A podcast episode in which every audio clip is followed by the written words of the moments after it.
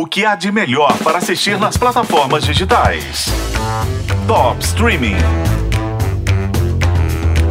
Hoje é o dia da glória para o Pedro Alonso, o Berlim de La Casa de Papel.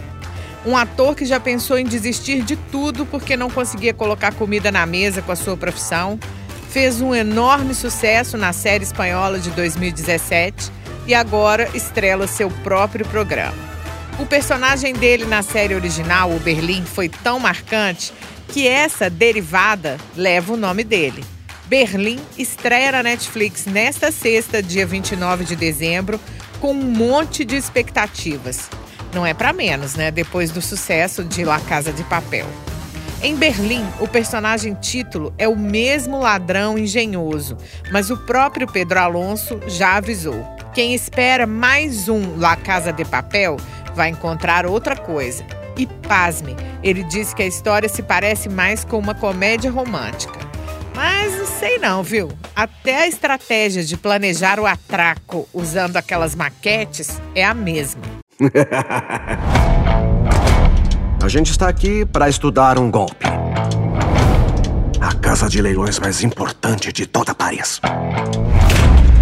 Antes de chegar à Casa da Moeda com o professor e descobrir sobre a sua doença, Berlim assaltou joalherias, casas de leilão e carros fortes. Mas seu grande feito foi, ou pelo menos era para ser, um dos roubos mais ambiciosos de todos os tempos. Levar 434 diamantes que valiam exatos 44 milhões de euros. O plano era entrar pelas famosas catacumbas de Paris para roubar as pedras na Avenida Champs-Élysées. E, em Berlim, é ele que banca o professor, reunindo uma equipe de especialistas, planejando com meses de antecedência, cavando túneis, criando dispositivos, disfarces, uniformes. Para ter acesso direto para a casa de leilões. E onde queremos chegar é nas catacumbas de Paris. Além do Berlim, outros personagens de La Casa de Papel estão de volta. Mas não pense que são mais ladrões.